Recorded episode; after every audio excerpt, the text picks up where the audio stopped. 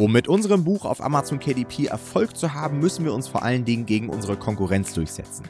In der heutigen Folge zeigen wir dir zwölf Wege, wie du dich auf Amazon KDP nachhaltig abheben kannst.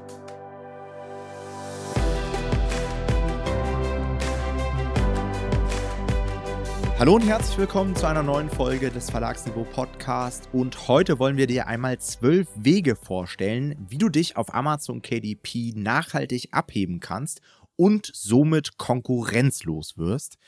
Und ich würde sagen, Jonathan, wir eiern gar nicht lang rum. Starte mal mit dem ersten Weg.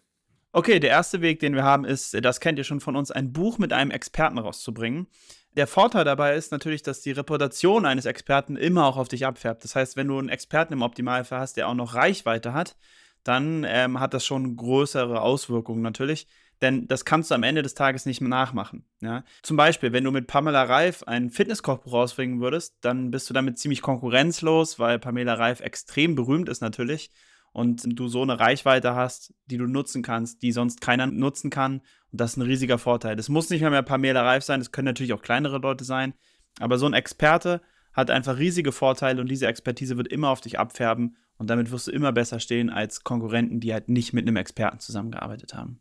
Ja, der zweite Punkt oder der zweite Weg ist der Spiegel-Bestseller. Ja, ist natürlich schwer zu erreichen, aber wenn du einmal Spiegel-Bestseller in einem Markt geworden bist, dann ist es echt für die Konkurrenz extrem schwer, dich zu verdrängen. Also selbst wenn du einen besseren Titel hast, ein besseres Cover, wenn du irgendwie günstiger bist als Konkurrent, sobald du eine solche Person mit im Markt hast, wird es echt schwer, weil das ist echt so ein Badge, der sehr viel Wirkung irgendwie im Markt hat, der natürlich auch sehr präsent ist, da das irgendwie jeder kennt. Es ist sehr präsent auf dem Cover. Also das macht der Spiegel schon ziemlich gut. Ich sehe auch immer mal wieder Self-Publisher, die dann so Störer mit in das Cover einbauen, die fast so aussehen wie der Spiegel Bestseller-Badge. Ja. Ich weiß nicht, ob die das irgendwie imitieren wollen, wahrscheinlich. Ja, schon. auf jeden Fall.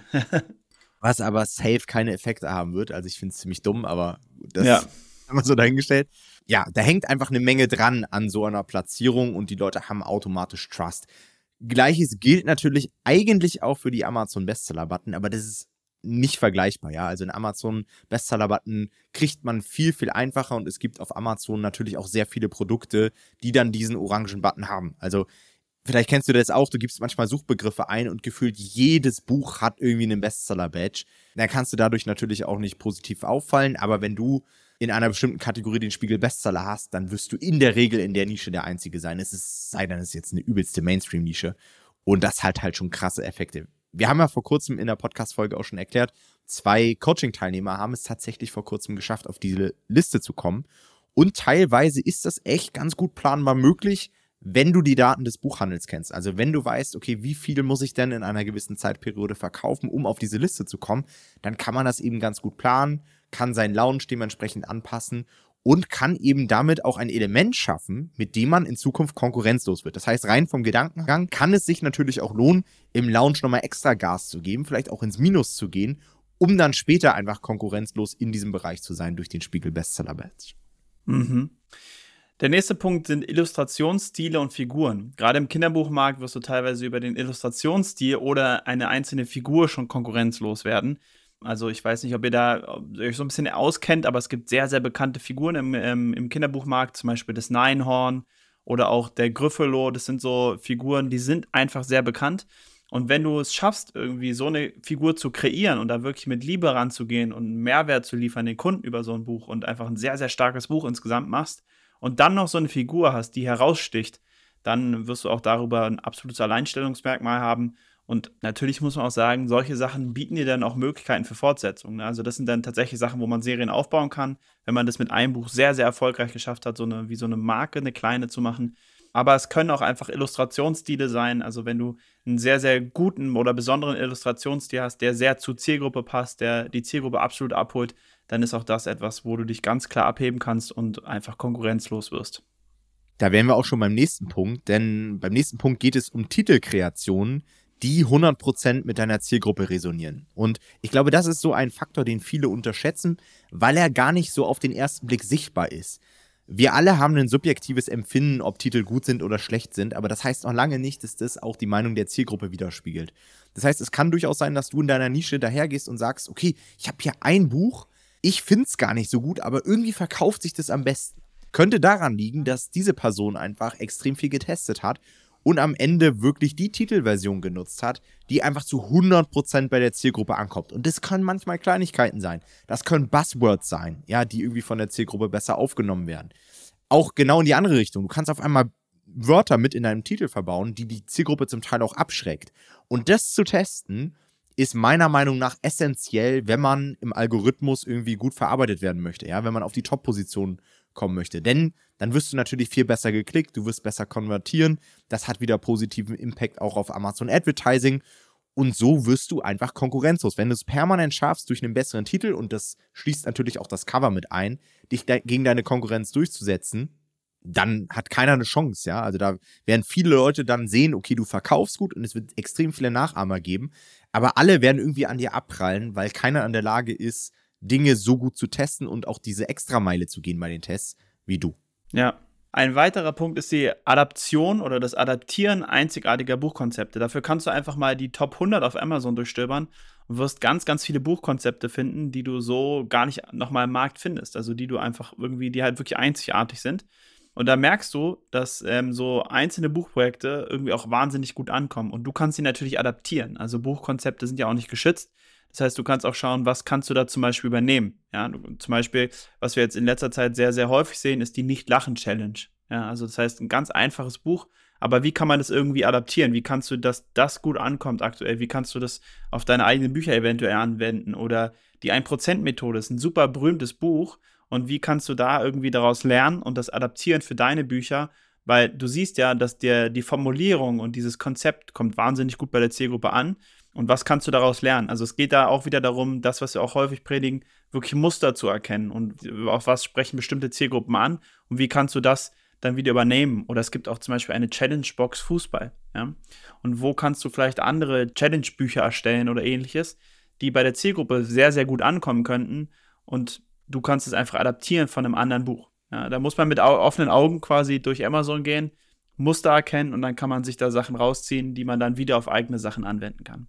Yes, der nächste Weg ist es, Inhalte zu erstellen, die einfach schwer kopierbar sind. Ja, es gibt manchmal so Nischen, da bietet es sich zum Beispiel an, irgendwie noch unterstützend Audiodateien zu erstellen. Und das ist halt manchmal echt schwer für andere Publisher, dir dann zu folgen, weil es macht halt eine Menge Aufwand, irgendwie jetzt noch Audiodateien zu produzieren. Oder du machst zum Beispiel ein Buch im Bereich Zeichnen lernen und du hast einen gewissen Zeichnungsstil und da ist es einfach extrem hart für diesen Zeichnungsstil irgendwie Motive zu erstellen und alle anderen sind nicht in der Lage, einen Experten für diesen Bereich zu finden. Ja?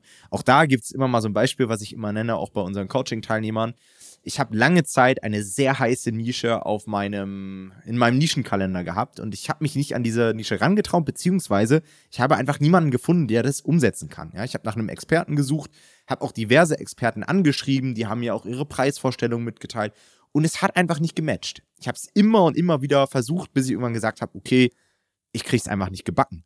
Und dann kam jemand bei uns im Coaching-Programm, selbe Nische gefunden, Experten gefunden, Buch rausgebracht und Bestseller produziert. Und ich dachte mir so, ja, geil. Aber so ist es halt, ja. Und, und die Person verkauft heute noch gut, weil sie eben eine Nische hat, in der es einfach schwer ist, Experten zu finden, in der es schwer ist, überhaupt Inhalte auf diesem Niveau zu erstellen. Ein weiterer Punkt, der sehr interessant ist und an den sich viele Leute nicht rantrauen, verständlicherweise, weil es dazu sehr wenig Online-Inhalte gibt, ist das Thema Markenrecht. Also wenn du zum Beispiel einen Weg findest, ein Minecraft-Buch herauszubringen, dann hättest du da einen Punkt, der dich unbesiegbar quasi macht, weil du tatsächlich Lizenzen haben würdest dafür, das machen dürftest. Und andere das vielleicht machen, aber das nicht dürfen und dann wahrscheinlich abgemahnt werden und die Bücher über kurz oder lang ähm, da auch aus dem Markt verschwinden. Das heißt, wenn du dich darum bemühst, solche Lizenzen zu bekommen, die wahrscheinlich übrigens eine Minecraft-Lizenz wird wahrscheinlich unfassbar teuer sein, könnte ich mir vorstellen, aber man kann ja mal gucken, was da so geht. Also wenn du dich um solche Lizenzen bemühst und die eventuell bekommst und da tatsächlich Produkte auf den Markt bringen kannst und es für sich, sich für dich rentiert, dann hast du so eine große Barriere für andere Leute, weil einfach diese Lizenz zu bekommen ja nicht einfach ist und meistens muss auch sehr viel Geld vorgestreckt werden, damit man das machen kann. Das heißt, darüber denken viele gar nicht so nach und es sollte irgendwie auf jeden Fall, ja, da müsst ihr mal über den Tellerrand schauen und euch damit mal auseinandersetzen, ob es da nicht eventuell Möglichkeiten für euch gibt, sehr, sehr coole Sachen zu machen. Der nächste Weg, um konkurrenzlos zu werden, ist, Traffic-Quellen zu erschließen oder zu beherrschen mit denen man sich schon abhebt. Ja, also wenn du es schaffst, eine Community aufzubauen und wenn du eine Leserschaft hast, die du einfach in deinem Rücken hast und das müssen gar nicht immer irgendwie 50.000 Follower sein, sondern das können auch einfach mal irgendwie 1.000 Leute sein, eine sehr enge kleine Community, dann hast du eben Sales, auf die die Konkurrenz nicht zugreifen kann und das bei jedem Launch in deinem Bereich. Ja, Beispiel: Du bist ein kleiner Kinderbuchverlag und du machst Kinderbücher für Kinder im Alter von fünf bis zehn zum Beispiel, ja. Und du hast jetzt dein erstes Buch veröffentlicht, das zweite, und du hast es geschafft, mit Hilfe dieser Bücher Zielgruppenbesitz aufzubauen, weil du im Buch zum Beispiel die E-Mail-Adresse abfragst oder weil du irgendwie noch einen Bonusinhalt hast und die Leute dann in eine Facebook-Gruppe ziehst oder was auch immer. Und so hast du es geschafft, über Monate hinweg dir eine Community aufzubauen. Da sind 500 Leute drin. Und jedes Mal, wenn du jetzt ein neues Kinderbuch, vielleicht auch in der Reihe, veröffentlichst, kannst du immer wieder diese Leute bespielen und kannst sagen, hey, das nächste Buch ist schon in der Mache und wollt ihr nicht das mal testen und wollt ihr nicht da mal ein Rezensionsexemplar und habt ihr da noch eine Meinung zu? Und die Leute feiern das einfach, weil sie in den Bucherstellungsprozess mit einbezogen werden, weil sie die Ersten sind, die davon erfahren, dass ein neues Buch kommt, weil sie sich zum Teil auch selbst austauschen. Und das kann wirklich richtig krasses Momentum aufbauen. Und andere Leute sehen dann einfach nur eure Verkaufszahlen im Markt und denken sich so, hä, wieso verkauft sich denn das Buch jetzt so gut? Wo kommt denn der Traffic her? Ja, und, und das sind halt so Dinge, die unfassbar wertvoll sind im KDP-Business.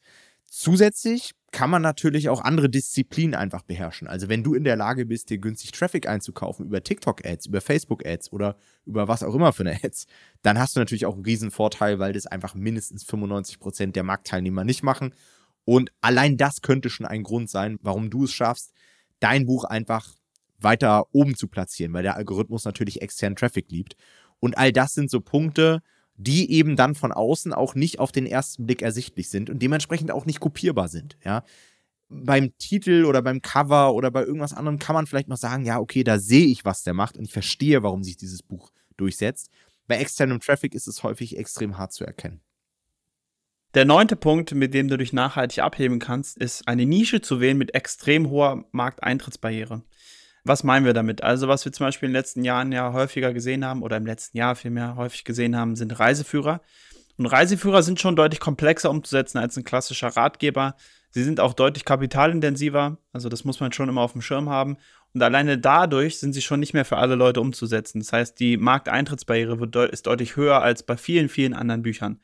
Aber das ist nur ein Beispiel. Es gibt auch Sachen, die irgendwie noch, noch schwieriger sind, meiner Meinung nach, nämlich so zum Beispiel Prüfungsunterlagen. Es gibt ganz, ganz viele Ratgeber zu bestimmten Prüfungen und Prüfungssituationen.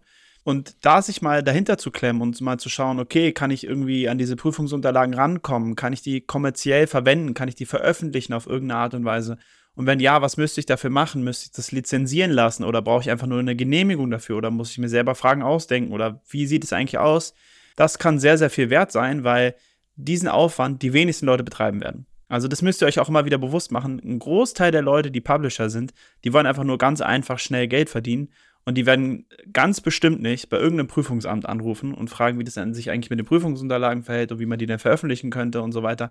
Und wenn ihr bereit seid, diesen Aufwand zu, auf euch zu nehmen und diesen extra Step zu gehen quasi, dann könnt ihr da Gebiete erschließen, wo ihr wahrscheinlich konkurrenzlos sein werdet. Einfach weil niemand das macht, weil sich keiner daran traut.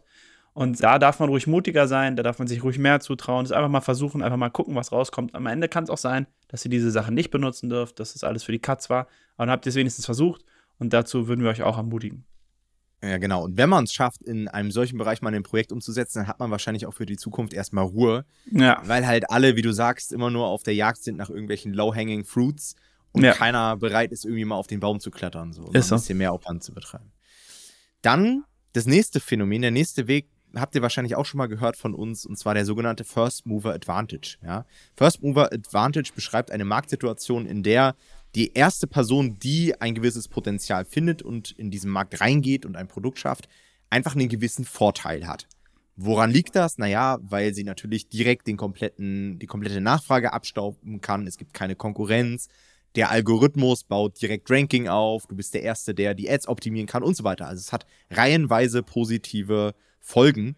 Und hier zahlt es sich manchmal auch einfach aus, einen guten Riecher zu haben, ja, und äh, Research-Strategien zu kennen, mit denen man in der Lage ist, überhaupt Potenziale frühzeitig zu identifizieren. Denn das ist ja am Ende alles immer nur ein Datenspiel, ja. Du hm. musst eben die Daten sehen, du musst sehen, okay, in dem und dem Bereich ist jetzt das Suchvolumen explodiert oder in dem und dem Bereich geht jetzt ein Buch irgendwie gerade viral oder was auch immer.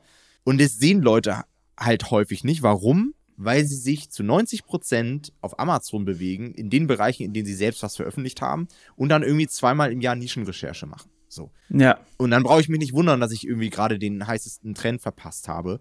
Und die Leute, die aber, so wie wir zum Beispiel, tagtäglich auf Amazon unterwegs sind, wir sehen halt jetzt schon, was zu Q4 zum Beispiel sich gut verkaufen wird. Und einige Leute wachen dann im September, Oktober erst auf, wenn dann wieder irgendwie ein YouTube-Video von mir kommt, hey, Q4 und so kannst du dich jetzt vorbereiten. Und dann, ah ja, geil, ich könnte ja einen Adventskalender machen. So, das ja. haben jetzt aber Leute im, im Mai und Juni teilweise schon umgesetzt. Ja, ja, ja, ist so. Ja, und ein weiterer Punkt, den wir haben, der ist tatsächlich aktuell nicht so gewichtig, muss man sagen, aber es ist das zuverlässige Bekommen von Rezensionen. Also normalerweise ist es so, dass wir sagen würden, wenn du dieses, also wenn du dir da ein System angelegt hast, quasi, wie du zuverlässig AGB-konforme Rezensionen bekommen kannst, dann hast du da einen riesigen Vorteil, weil das für den Großteil der Publisher immer noch ein riesiger Struggle ist. Weswegen ja auch immer so viele dann zu gekauften Rezensionen greifen, weil es einfach so schwer ist, da ein gutes System zu entwickeln. Und normalerweise, also wäre das ein sehr, sehr wichtiger Punkt unserer Meinung nach. Jetzt muss man fairerweise sagen, dass die Marktlage aktuell so ist, dass Rezensionen wahrscheinlich nicht so die große Rolle spielen, weil gerade viele Leute sich wieder Rezensionen einkaufen. Es sind sehr, sehr viele gekaufte äh, Rezensionen aktuell unterwegs. Deswegen ist es gut, wenn man so ein System hat, um da halbwegs mitspielen zu können. Aber es ist jetzt gerade kein Vorteil, muss man sagen, weil wir nicht herausstechen können dadurch zumindest. Wir glauben und hoffen natürlich auch, dass diese Situation sich wieder ändern wird. Das heißt, ihr solltet jetzt nicht die Füße hochlegen, sondern sagen, ich brauche so ein System, um dann, wenn diese ähm, gekauften Rezensionen wieder aus dem Markt geschwemmt werden, um dann bereit zu sein und das auch als Vorteil für mich zu nutzen. Leute, die bei uns im Coaching-Programm sind, kennen hier schon viele verschiedene Systeme, viele verschiedene Wege, wie man AGB-konforme Rezensionen generieren kann. Das heißt, die haben dann natürlich schon das System quasi eins zu eins für sie vorbereitet, was sie einfach Schritt für Schritt machen können. Aber man kann das natürlich auch so schaffen, man muss da ein bisschen was ausprobieren. Unsere Empfehlung ist einfach immer nur, arbeitet AGB-konform, ihr probiert euch ein professionelles Geschäft aufzubauen. Es ist nicht irgendwie, ich will hier mal ein paar Euro verdienen, sondern ihr wollt es ja langsam großziehen und da solltet ihr von Anfang an sauber arbeiten. Und das heißt für uns auch, dass man sich an die AGBs hält und das heißt für uns keine Rezension kaufen. Okay, und zu guter Letzt, der letzte Punkt. Und wenn du den berücksichtigst, würde ich sagen, dann stichst du schon mal 90% deiner Konkurrenz aus den Algorithmus einfach besser verstehen als andere. Es gibt so ein paar Dinge, die hat wahrscheinlich jeder verstanden. Ja, ich brauche irgendwie am Anfang Verkäufe und Rezensionen und aber sich mal so richtig reinzuarbeiten und zu überlegen, okay, was spielt denn jetzt wirklich eine Rolle? Und wie ist vielleicht auch die Gewichtung und wie ist das Timing und wie kann ich diese Erkenntnisse dann auch in meiner Bucherstellung mit verarbeiten? Dann setzt du dich ab. Das wird nachher dafür sorgen, dass du eine bessere Performance hast. Und da hapert es bei vielen schon dran, ja. Die steigen bei Amazon KDP ein und die denken halt, KDP ist halt Nischen recherchieren und ein Buch erstellen und das veröffentlichen und ein bisschen Werbung schalten. Die setzen sich aber nie mit dem Algorithmus auseinander. Und wenn ich darauf nicht optimieren kann und einfach immer nur so Dinge aufschnapp, ja, der hat mal gesagt, ich muss 3,7% Keywords in meinem Beschreibungstext haben, damit ich dann ausgespielt werde, das funktioniert halt nicht, ja. Und auch das ist wieder C, weil das wird einem nicht auf dem Silbertablett serviert. Viel ist auch Erfahrung und dann muss man sich eben mal einen Kurs buchen oder man muss eben mal Leute fragen, die schon erfahrener sind oder man muss sich mal den Aufwand machen, sich mal irgendwie 30 Minuten Podcast-Folge reinzuflügen. Denn ich glaube, wir haben auch eine Algorithmus- ähm, Podcast-Folge. Sucht einfach mal nach ja. A9-Algorithmus auf Spotify.